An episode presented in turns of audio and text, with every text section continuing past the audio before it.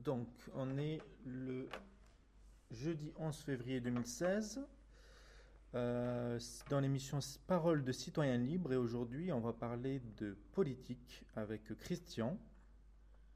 Christian qui quelqu'un qui a beaucoup travaillé justement dans, dans ce, domaine-là. Et euh, on va poser une question euh, ouverte et la plus large possible. Je vais vous demander, Christian, est-ce qu'on peut attendre de la politique pour changer le monde et en particulier la société française et la vie des citoyens quand on sait que beaucoup de citoyens se plaignent et, affirment que voilà, euh, aujourd'hui, euh, on ne peut pas compter sur les politiques. Je préfère mener ma vie comme je le souhaite et euh, et ne pas espérer attendre des politiques. On voit une certaine, euh, un certain pessimisme des citoyens, un, désintérêt de plus en plus croissant, euh, notamment par rapport à ce qui se passe à la crise, où les gens sont de plus en plus désespérés des, politiques qui sont en place tant à gauche qu'à droite. Est-ce qu'on peut véritablement, honnêtement, aujourd'hui, et pensez-vous qu'on peut attendre beaucoup de choses euh, quant à une évolution de la société positive grâce au pouvoir des politiques Pour commencer, bonjour. Bonjour. C'est une, euh, c'est une vaste question. Bon, c'est vrai qu'aujourd'hui, euh, quand on regarde ce qui se passe, on voit bien que les gens sont désespérés. Quand pratiquement la moitié des gens ne vont plus voter, quand sur ceux qui vont voter, il y en a 30%, même plus, pratiquement 50, qui votent pour les extrêmes, de droite comme de gauche. Il y a un malaise. Alors, la question, les politiques. Je crois que le problème qu'il y a à l'heure actuelle, c'est l'image que donnent les politiques. Bon, il faut aussi ne pas exagérer, parce qu'on euh, retient toujours euh, la brebis galeuse. On ne regarde pas tout le reste. Moi, j'ai derrière moi 25 ans de carrière politique active, c'est-à-dire du, jour où j'ai été élu et du jour où je ne me suis pas représenté. Ça fait exactement 25 ans. J'ai démarré en 89, mon premier mandat de conseiller municipal à Toulouse, et j'ai abandonné conseiller municipal en, 2014, après avoir eu des postes importants, vice-président à la région, euh, adjoint à Toulouse. Mais j'ai commencé la politique très tôt. Je vais vous surprendre. J'ai commencé la politique en 65. J'avais 18 ans.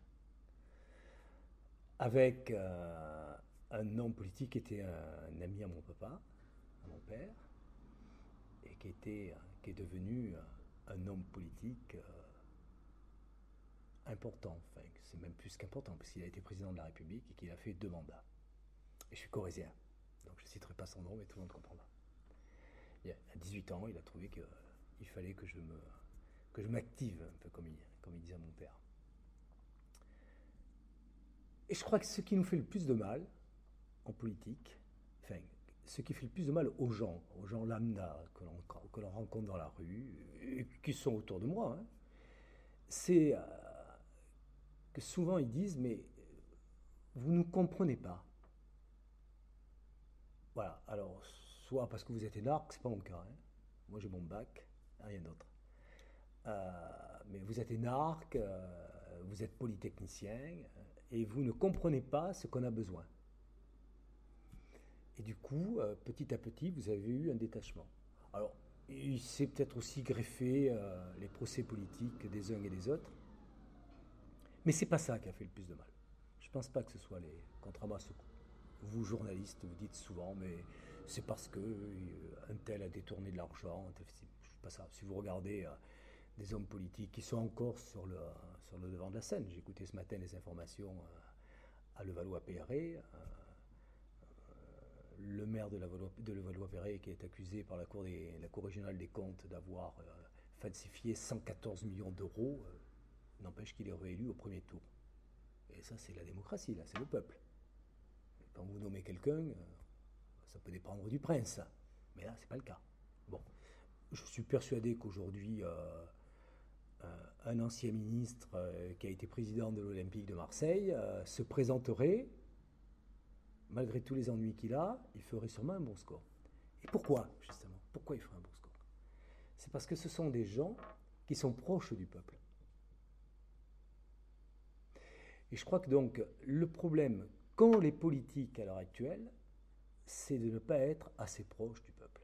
Je vais vous prendre un exemple qui date d'avant-hier.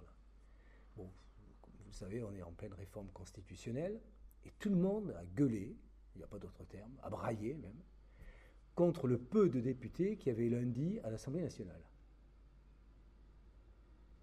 Bien. Pour l'article 1 de la, réforme de la Constitution, qui demande de, prolonger la, procédure d'urgence. On a donné, les politiques ont donné effectivement une image euh, lamentable euh, de ne pas être présent à, l'Assemblée nationale. N'empêche, n'empêche que c'est le problème du mode de scrutin qui le veut. Un député est élu sur un territoire, donc par des gens qui habitent sur ce territoire. S'il veut être réélu, il faut qu'il euh, soit à l'écoute de ce, territoire. Et ce territoire, il n'est pas à Paris, du moins pour 95%. Euh, il est dans la province. Bien. Donc il ne pouvait pas être et sur son territoire et à Paris. Alors vous allez me dire, il fallait qu'il fasse un choix. Non, moi je ne suis pas d'accord. Mais peut-être que par contre, la question qu'il faut se poser, c'est le rôle d'un député, c'est de faire quoi? Des lois. Et ça va répondre à votre question. Ne vous inquiétez pas, je ne m'éloigne pas. C'est de faire des lois. Donc a priori, on pourrait très bien dire que le député est élu à la proportionnelle intégrale sur une liste et qu'il est là pour être à Paris et faire des lois. Et dans ce cas-là, il, il, ne dépendrait plus de la province. Il ne ferait que des lois, ce qui est son rôle. Le rôle d'un député n'est pas d'aller donner des subventions à, sa, à Saint-Gaudens dans une ferme du Comminges. Non, absolument pas. C'est pas ça. Il est fait pour faire des lois. Mais comme il est élu sur un territoire, il est obligé de s'occuper de son territoire. Mais si effectivement vous mettez 570 députés à Paris, là-haut, pour s'occuper que des lois, vous allez perdre le contact du terrain. Et donc vous ne serez plus proche des gens. Et du coup, les gens ne voteront plus pour les députés. Donc, vous savez, c'est le chien qui se mord la queue il faut arriver à concilier le tout, mais surtout ce qu'il faut arriver à faire, c'est comprendre ce que les gens ont besoin. C'est ça, c'est comprendre ce que les gens ont besoin. Alors moi je le vois maintenant, maintenant que je suis plus élu, j'ai jamais eu autant de gens qui viennent me voir.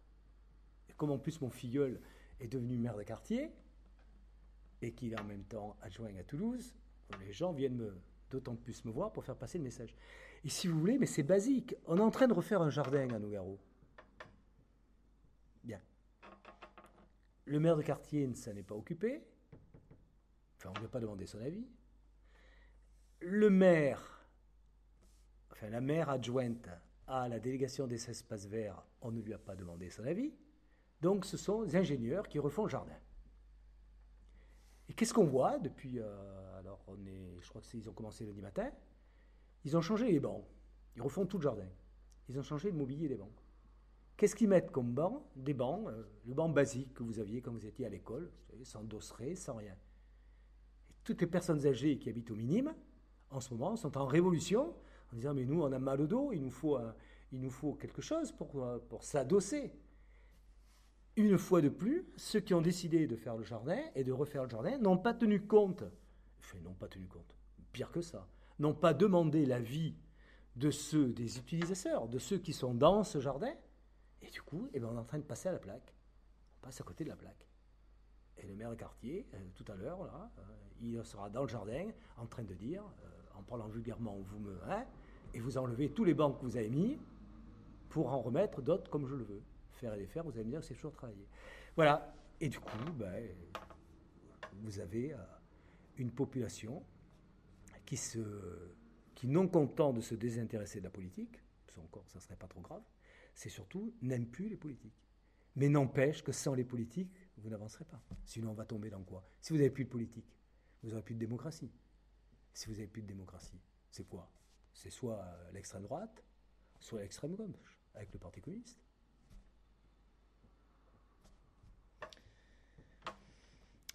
Est-ce que euh, donc vous, vous insistez sur le côté de euh, que les politiques doivent se rapprocher. Il faut toujours des politiques. Il faut des politiques. Peut-être beaucoup moins d'énarques. Je crois qu'il y a, j'entends dire qu'en ce moment, il y a quelques députés qui disent qu'après tout, on supprimerait l'ENA, ça serait peut-être pas plus mal. Effectivement, on pourrait supprimer l'ENA, ça serait, je pense, une bonne chose. Aux États-Unis, il n'y a pas d'ENA et ça, se passe très bien. Euh, il faut toujours des politiques, mais il faut sûrement des politiques très très proches des gens. Ça existe. Est-ce que par exemple on pourrait dire que hum, le côté justement, euh, le discours assez intimiste, assez personnel euh, du Front National expliquerait le fait que peut-être que certaines personnes se sentent d'autant plus proches du Front National qu'ils ont un discours aussi, ils ont un discours assez orienté. Est-ce que vous pensez que c'est aussi en partie pour ça, pour cette raison que je crois que la première, la première raison du vote du Front National, c'est parce que les gens en ont ras-le-bol d'ailleurs. Ils en ont ras-le-bol. Donc soit ils restent à la maison, soit ils vont voter et ils se défoulent. Moi, si je vous disais le nombre d'amis perso qui, aux dernières élections régionales du mois de décembre, ont voté Front National, autour de moi, c'est impressionnant. Des amis qui normalement votaient, euh, à, droite, même à gauche. D'accord. Attention, parce que quand on dit que c'est le, vote à droite classique qui a, qui a glissé sur le vote du Front National, en partie c'est vrai, mais, mais, pas en totalité. Moi j'ai des amis socialistes qui ont voté Front National. Et, et la plupart de leurs euh, commentaires en venant voter, en, après avoir voté en venant à la maison, c'est de me dire ou de dire à mon épouse, on s'est défoulé. Du coup, on ne demandait même pas pour qui ils avaient voté. On a compris. Donc ça, je pense que c'est la première raison.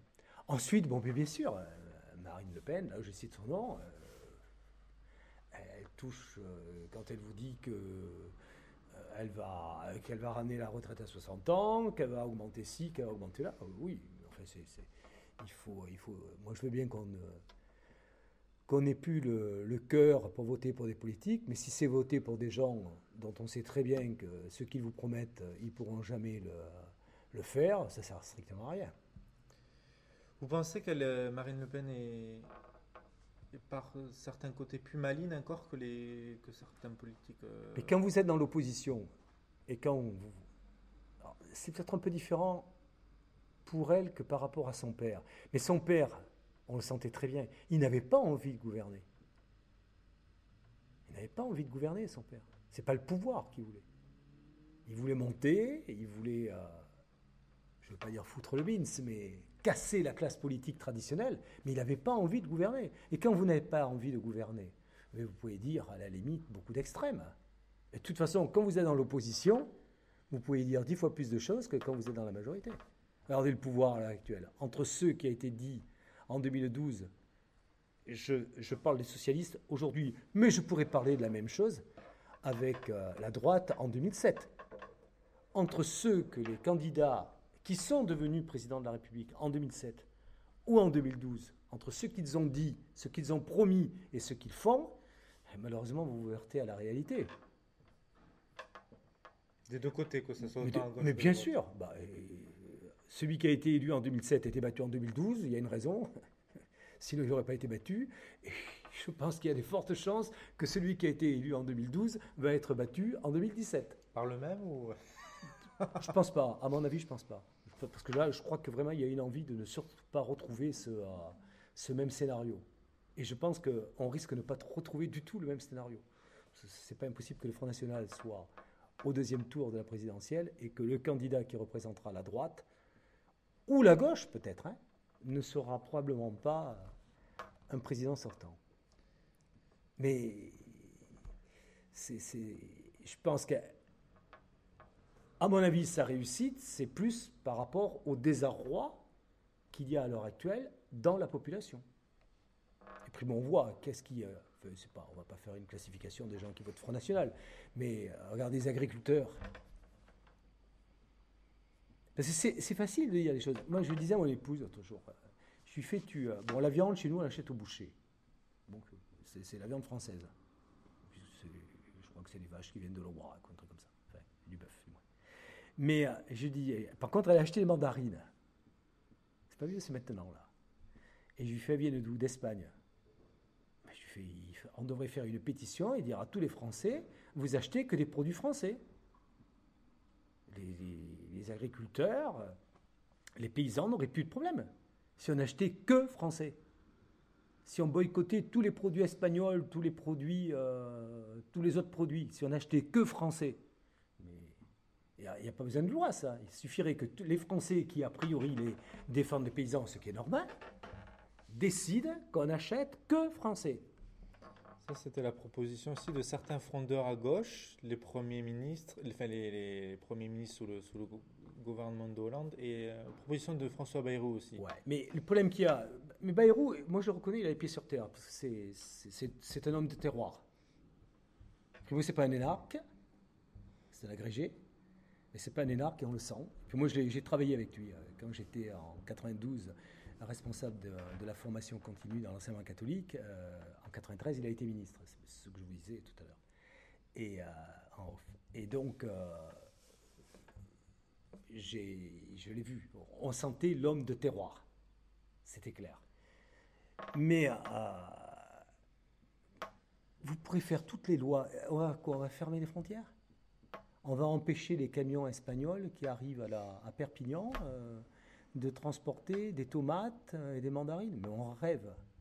On rêve. Ou alors ça veut dire que la France va se, euh, fermer sur elle-même et son économie va, sombrer en espace de 48 heures. Donc on rêve. Non, mais par contre, si tous les Français, tous les Français, qui sont en train de dire il faut aider les, agriculteurs, il faut aider les viticulteurs, il faut aider euh, les producteurs, etc si tous les Français disaient on achète français, il n'y a pas besoin de loi là. C'est une, mentalité. On achète français. Voilà, on va au supermarché, bon, c'est pas mon cas, euh, il y a de la viande, ah, elle vient d'Irlande et compagnie, on n'achète pas. On n'achète pas. Moi je regarde, est-ce qu'elle vient de, de, la, de Corrèze, du Limousin, est-ce qu'elle vient de, parce que corrézien, est-ce qu'elle vient de l'Aubrac, etc. Eh bien, vous verriez, euh, il n'y aurait pas de problème dans l'agriculture. Ce pas des lois qui vont changer. surtout si elles sont faites par des énarques. Vous parlez souvent d'énarques. Euh, oui, parce que. Pourquoi? Combien J'ai eu l'occasion, surtout quand j'étais vice-président, je vais vous raconter une anecdote. J'étais vice-président de la région, donc chargé d'enseignement privé. Je fais un discours, je sais plus, j'interviens. Il y avait euh, dans la salle comme opposant euh, sérieux Lionel Jospin. Là, je donne son nom, sinon on ne comprendrait pas. Bien. Et donc, je sais pas, il avait attaqué, euh, il, avait, il venait d'attaquer l'enseignement privé. Donc, euh, le président de la région m'avait demandé de répondre et je, faisais un truc. Et puis, dans, dans, mon, dans mon intervention, je tape sur le dos des énarques en disant qu'ils sont bien gentils, mais à part faire des lois, qui la plupart du temps sont irréalisables. Bien. Et je termine mon discours et le directeur de cabinet du président vient me voir, qui était un ami en plus, je donnerai que son prénom, Jean-Paul, il vient me voir, il me dit, tu as été un peu fort quand même. Hein. Je fais, je m'en fous. Ça te dérange en quoi, lui C'est ce que j'ai dit. il me dit, attends, tu plaisantes Mais tu sais bien, tu sais bien que j'ai fait l'ENA. Oh, je n'en suis pas rappelé. Bon, et un avait bien. Lui était directeur de cabinet, il est resté directeur de cabinet pendant tout le mandat, de mémoire, peut-être pas la totalité, parce que je crois qu'il a été nommé préfet quand Jacques Chirac a été élu président de la République en 95, donc il a dû être préfet en 95 ou 96. Oui, 96, donc peu de temps avant la, fin de la mandature. Mais, bon, lui, il avait les pieds sur terre. Mais vous avez des c'est une catastrophe. on vous sort des. Moi, je me rappelle quand j'étais élu à la mairie de Toulouse, on, me, sortait des fois des, textes, etc. Mais il n'y a pas plus simple. Conclusion, six mois après, euh, c'est toujours pas mis en place. alors, je ne sais pas, pas je dis quand même que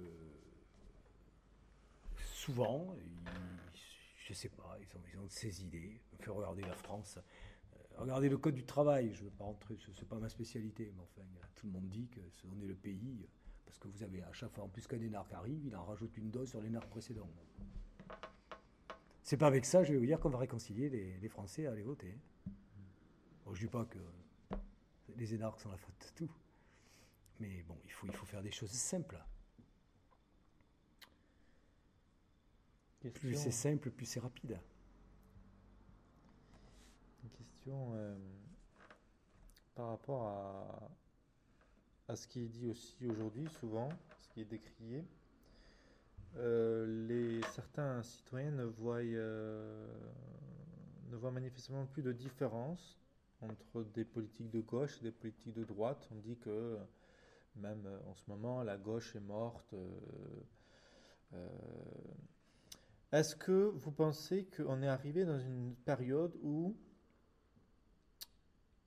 euh, la France s'est véritablement droitisée, euh, même sous un gouvernement de gauche. En tout cas, ce n'est pas ce qu'affirme. Se défendre le gouvernement actuel et la présidence, non, nous sommes, nous sommes tous à gauche, mais de plus en plus, voilà, même au temps des médias, hein, il y, a cette critique-là qui est faite. Bon, principalement bien sûr au niveau économique, mais pas seulement, euh, suite aux attentats terroristes, la déchéance de nationalité.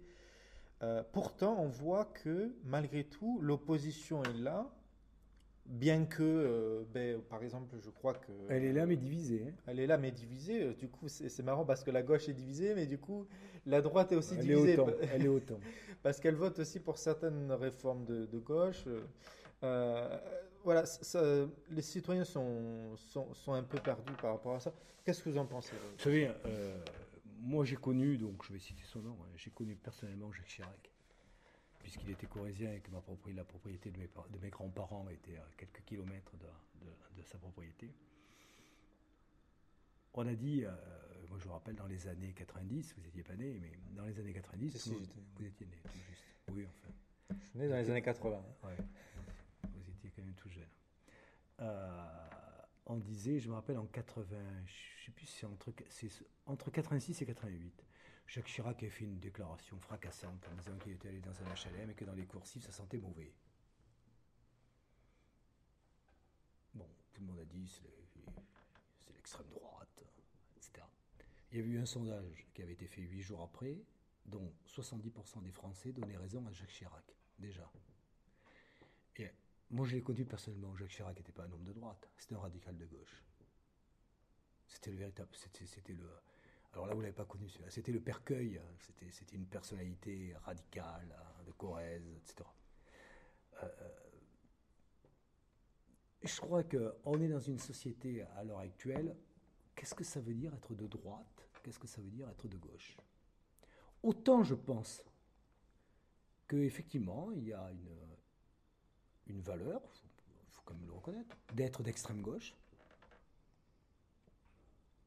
Mélenchon. Il y a un discours d'extrême gauche. Il y a une valeur d'être extrême droite. Marine Le Pen. Après, être aujourd'hui UMP, enfin républicain maintenant, euh, ou être socialiste, les nuances euh, à certains moments, euh, je crois que c'est plus des problèmes de société.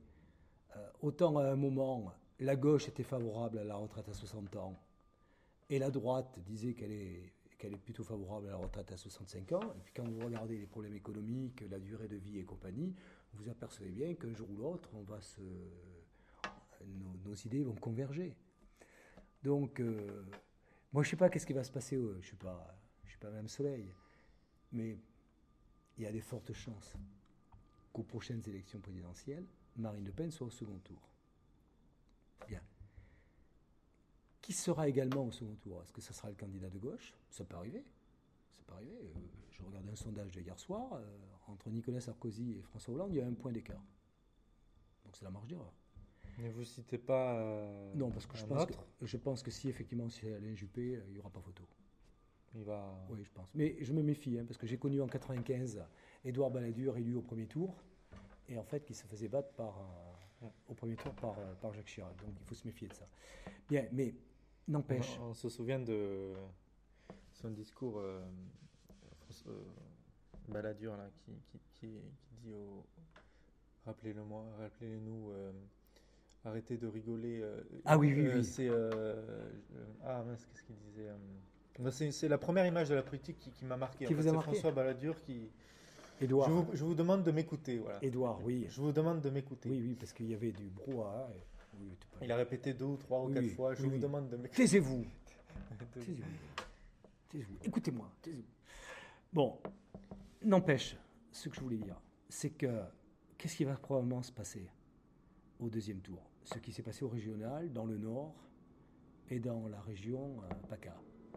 Vous allez avoir un candidat, disons, plus démocratique, je mets ça quand même entre guillemets, contre le Front National. Et donc ce candidat, on l'a connu en 2002. Jacques Chirac, n'oubliez pas, rappelez-vous, a été élu à 80% des voix, un peu plus, même 80 ou 82, mm. contre Jean-Marie Le Pen, parce que la gauche et la droite ont voté Jacques Chirac. Bien donc, on va sûrement avoir la même chose. Qu'est-ce que va faire le futur président de la République? Parce que je ne pense pas que le Front National, le Front National ne sera pas, ne remportera pas la présidentielle. Qu'est-ce que va faire le, futur président de la République? De droite modéré comme de gauche modéré? Il fera probablement un gouvernement d'union nationale. C'est premièrement la grossière erreur de Jacques Chirac en 2002. Il aurait dû appeler dans son gouvernement des personnalités de gauche. Et regardez en Allemagne, vous avez une coalition, elle marche très bien.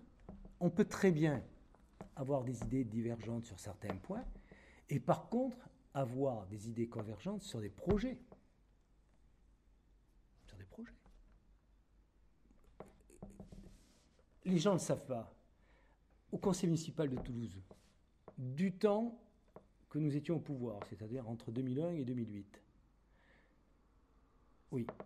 Et du temps que la gauche était au pouvoir, entre 2008 et 2014. Mais vous savez que 95% des délibérations sont votées à l'unanimité. Il arrive même des fois, pour aller plus vite, qu'on dit entre la première délibération et la quinzième, est-ce qu'il y en a une qui pose problème? Si personne ne répond, le maire dit donc on adopte les délibérations de une jusqu'à 15. Et ça, 95% des fois, ça arrive. À la mairie de Toulouse, par exemple. bien sûr, à la mairie de Toulouse. Primo, quand vous arrivez à 17h et que vous commencez à en avoir ras-le-bol, vous proposez au maire d'aller plus vite, que vous soyez dans l'opposition ou dans la majorité. Et vous lui dites des délibérations qui ne posent pas problème. Si c'est par exemple élargir le trottoir en face de chez vous, euh, ça, va poser problème à personne. Hein. Tout le monde est favorable à un trottoir plus large. Sauf les, Sauf routiers peut-être. Non, non, mais si on n'empiète pas, si on empiète de 50 cm sur la rue, mais sans enlever, oui, si, bien sûr, on, enlève une file de voiture, là, là c'est un autre problème. Mais si on ne modifie pas la circulation et qu'on peut gagner 50 cm, tout le monde va être pour. Donc c'est 95% des libérations qui passent. Euh. Alors après, euh, vous avez des libérations euh, symboliques. Bien, on diminue les subventions des associations bien sûr que ceux qui sont dans l'opposition vont voter contre, sachant que c'est peut-être qu'eux ont fait pratiquement la même chose quand ils étaient dans la majorité. C'est connu ça. Combien de fois on vous, on vous prend, euh, combien de fois je me suis fait prendre au piège euh, en défendant, euh, enfin en, luttant contre une délibération du, de, de, la gouvernance socialiste entre 2008 et 2014, et le maire de Toulouse me dire, Christian, tu la mémoire courte, parce que si je reprends euh, une certaine euh, déclaration de toi à telle date, euh, et paf, vous faites piéger. La sécurité n'est plus, n'est plus un problème de droite. Mais il n'y a qu'à voir aujourd'hui. La gauche devient peut-être plus sécuritaire que la droite.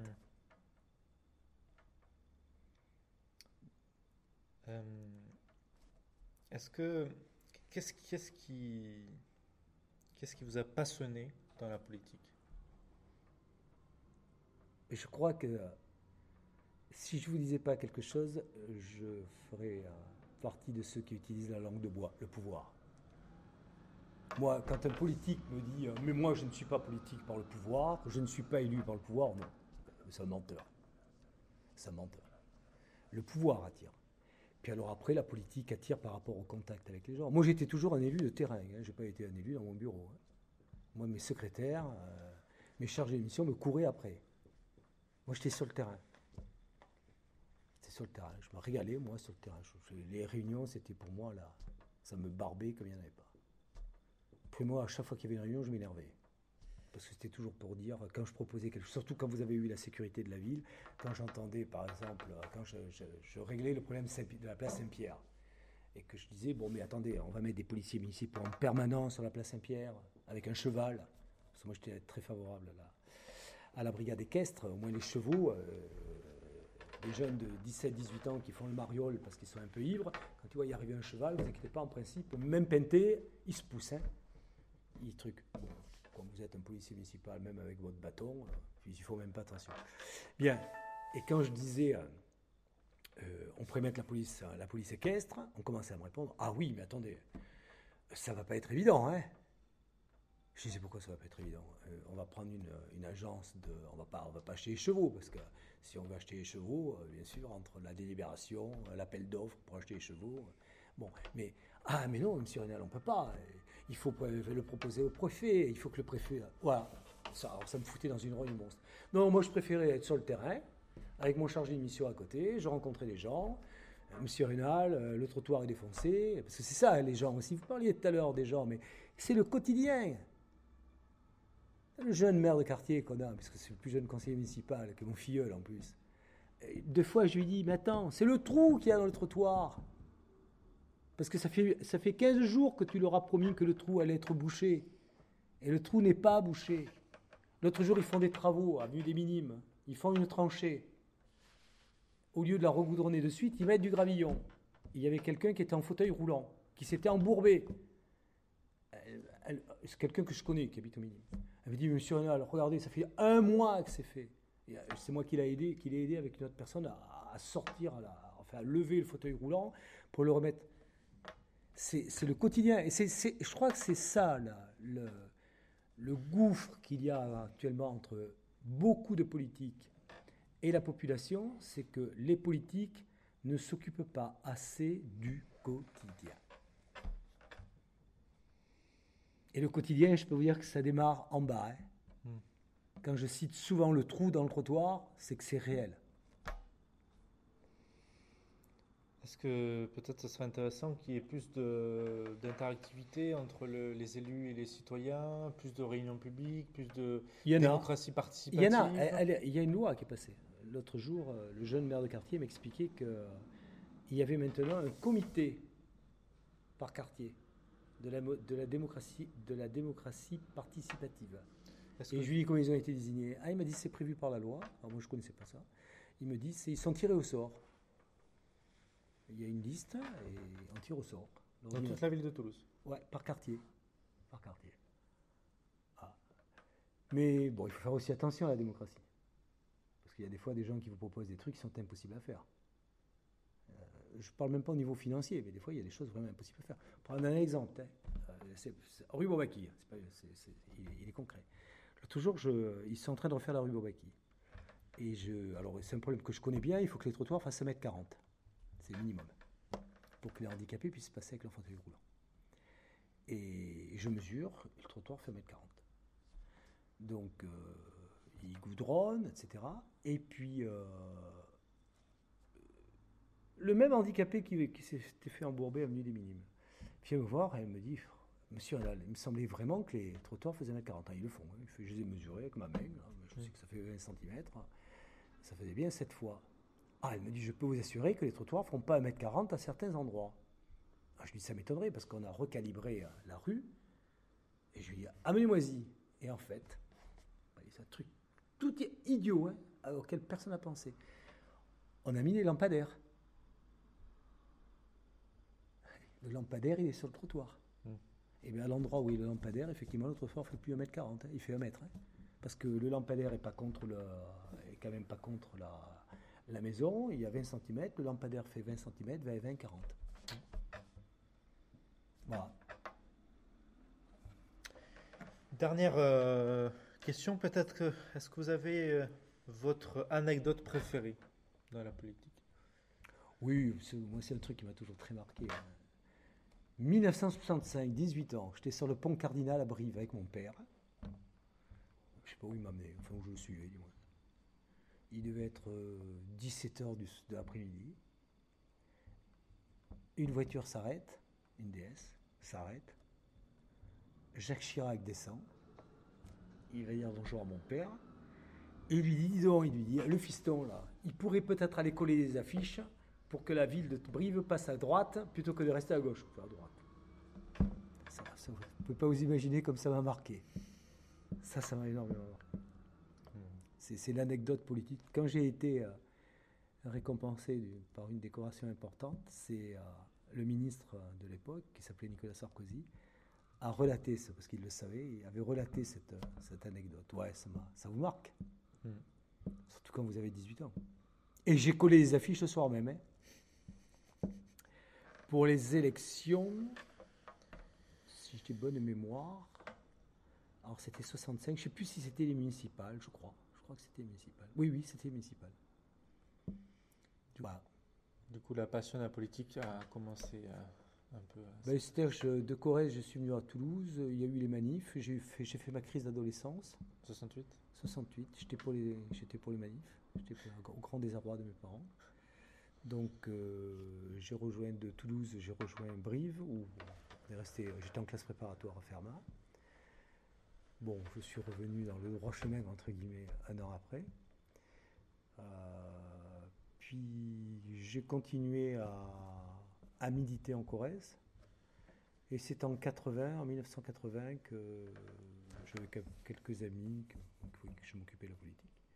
Donc il m'a dit, mais milite à, Toulouse. Alors en fait, j'avais toujours dit, parce que je ne suis pas plus à Fermat, donc j'avais toujours dit que sitôt que j'aurais fini les classes préparatoires, je partirai de cette ville. Et puis en fait, j'ai connu mon épouse en 70, donc non content, alors j'ai abandonné euh, les études.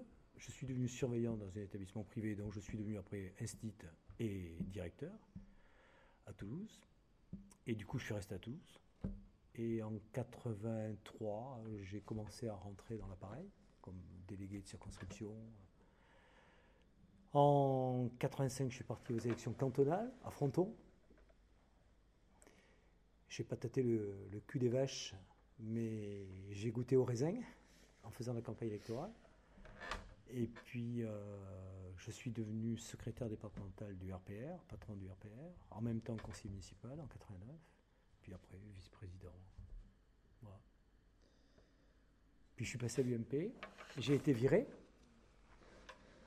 en 2014, puisque je n'ai pas voté Boudinck et que j'ai voté Cohen, à titre personnel, mais pour euh, quelque chose qui était strictement personnel. Comme quoi, vous voyez Et tout en restant un homme de droite, entre guillemets. Et, et maintenant, j'ai arrêté. Je suis un peu soulagé, par contre. Alors, vraiment une dernière question. Euh, oui, oui, allez-y. Est-ce que vous pensez que euh, en une ou deux minutes, euh, la politique doit se... Vous parlez de votre épouse que vous avez rencontrée. Est-ce que la politique doit, doit se mêler, doit s'approprier euh, le thème des relations en, gros, de, la, des relations privées, de la famille. Des, relations de société? Des relations de société. De, on, a vu. Euh, pour le mariage pour tous? On a vu le mariage, on a vu euh, la théorie du genre aussi à l'éducation nationale, on a vu. Enfin, il y, a des choses, y a, on a l'impression qu'il y a une progression des politiques par rapport à. Non, non, je pense que. Euh, un politique, quel qu'il soit, peut avoir ses idées. Bon, moi, je prends, prendre l'exemple du mariage pour tous. Moi, je suis pour c'est pas que ça me dérange pas. Moi, je suis pour. Euh, en sachant euh, tout ce que ça peut entraîner, parce qu'il ne faut, pas, faut pas être hypocrite. Quand j'entends certains dire je suis, je suis pour le mariage pour tous, mais je suis contre l'adoption, non. non. Si un couple se marie, euh, deux hommes, deux femmes, il faut très bien savoir qu'ils vont vouloir avoir un enfant. Enfin, il y a de fortes probabilités qu'ils auront un enfant. Et donc, le mariage pour tous, c'est n'est pas l'histoire même du mariage en tant que tel. C'est dans la mesure où deux êtres ont l'autorisation de se marier, euh, obligatoirement, il va y avoir un moment, euh, hmm. soit adoption, soit même, soit même carrément procréation par le biais de, quelqu'un. Donc il ne faut pas être hypocrite. Mais moi j'ai été, j'étais favorable au mariage pour tous. Je n'ai pas compris cette, cette bagarre qu'il y a eu, dont certains ont fait preuve d'une grande hypocrisie, certains politiques de droite, car je sais pertinemment qu'ils étaient pour. Mais dans l'opposition. Mais compte tenu, c'était même pas, c'était pire que ça. C'était compte tenu des élections, d'échéances électorales très proches, on dit qu'ils étaient contre. Bien. Mon épouse est plutôt contre. Mais ça n'a absolument pas fait de conflit à la maison. Absolument pas. Donc, euh, les projets de société n'appartiennent ni à des gens de gauche, ni à des gens de gauche. Alors, c'était peut-être vrai à un moment, c'est vrai que la gauche, à un moment, était peut-être considérée comme plus libérale, entre guillemets, sur certains projets de société. Je pense honnêtement que c'est fini. C'est terminé. De toute façon, vous savez, en définitive, euh, le monde politique, moi je ne dis pas qu'il y en a qui disent qu'ils sont partagés en quatre. Non, ils sont partagés en quatre. Il y a l'extrême gauche, l'extrême droite, et au milieu, et au milieu, il y a, il y a tous les, comment dire, les démocrates. Qui débattent. Qui débattent. Et moi, je pense qu'on ferait mieux de faire un gouvernement de projet plutôt qu'un gouvernement de société. Vous pouvez avoir des, des, des, majorités de projets, on peut être d'accord sur certains projets. Et c'est pas parce qu'on va être de droite ou de gauche qu'il faut, il faut arrêter. De toute façon, là, moi je vois là, les jeunes élus de Toulouse qui montent n'ont plus du tout cette. Euh, enfin, ceux qui sont. Comment dire Qui sont clairs, ceux qui sont francs, ne sont pas du tout. C'est fini. Donc, pour finir, vous direz que, quitte à construire des projets, un avenir politique, autant le faire des, des deux étiquettes, des deux couleurs. Quand vous voyez ce qui se passe à l'heure actuelle, je pense qu'il serait plus simple de, de, de, dire, bon, voyons voir, sur tel projet, au lieu de dire, ah, il n'a pas voté euh, tel projet, mais c'est bon. Non, dire, bon, vous avez le problème de la déchéance. Au lieu de faire un drame, enfin, trois mois qu'on est sur le problème de la déchéance. Quels sont ceux qui sont pour la déchéance? Quels sont ceux qui sont contre la déchéance? Vous êtes contre la déchéance? Bon, ben, très bien, vous défendez votre point de vue et terminé. Vous êtes pour la déchéance? Vous êtes à droite Très bien. Vous êtes à gauche Très bien. Vous êtes pour la déchéance. Moi, j'estime effectivement que quelqu'un qui part en Syrie, il doit être déchu de sa nationalité. Et je ne me pose pas la question si, si, bon, si les Français marocains, il restera marocain, et si les Français, eh bien, il sera plus français. Et quand on me dit oui, mais il va être rapatrié, eh bien, j'en sais rien, je m'en fous. Il sera plus français. C'est tout. Mais c'est, et, c'est pas parce que je suis de droite, euh, non, ça n'a rien à voir. Il y, a, il y a des projets sur lesquels vous pouvez quand même vous rassembler. Et vous remarquerez que c'est les projets les plus importants. Hein.